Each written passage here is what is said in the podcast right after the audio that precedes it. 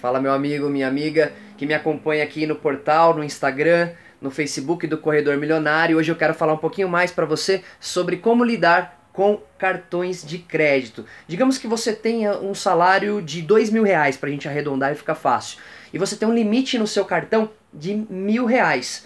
Isso significa para você que você não tem uma conta de 3 mil reais disponíveis para gastos. Você tem 2 mil reais de salário e um limite de mil reais. Se você fizer uma compra de mil reais no seu cartão de crédito, você então não tem mais aqueles 2 mil reais disponíveis. Você tem apenas mil, porque os outros mil já estão comprometidos com o pagamento da sua fatura. Agora me pergunta como que eu sei disso. Eu precisei aprender isso na dor. Não quer dizer que você também precise aprender na dor. Então não dá mais para ficar gastando o dinheiro que é para pagar a fatura do seu cartão. Tudo bem? No próximo vídeo eu vou trazer uma dica super valiosa para que o cartão seja um aliado seu. Um abraço.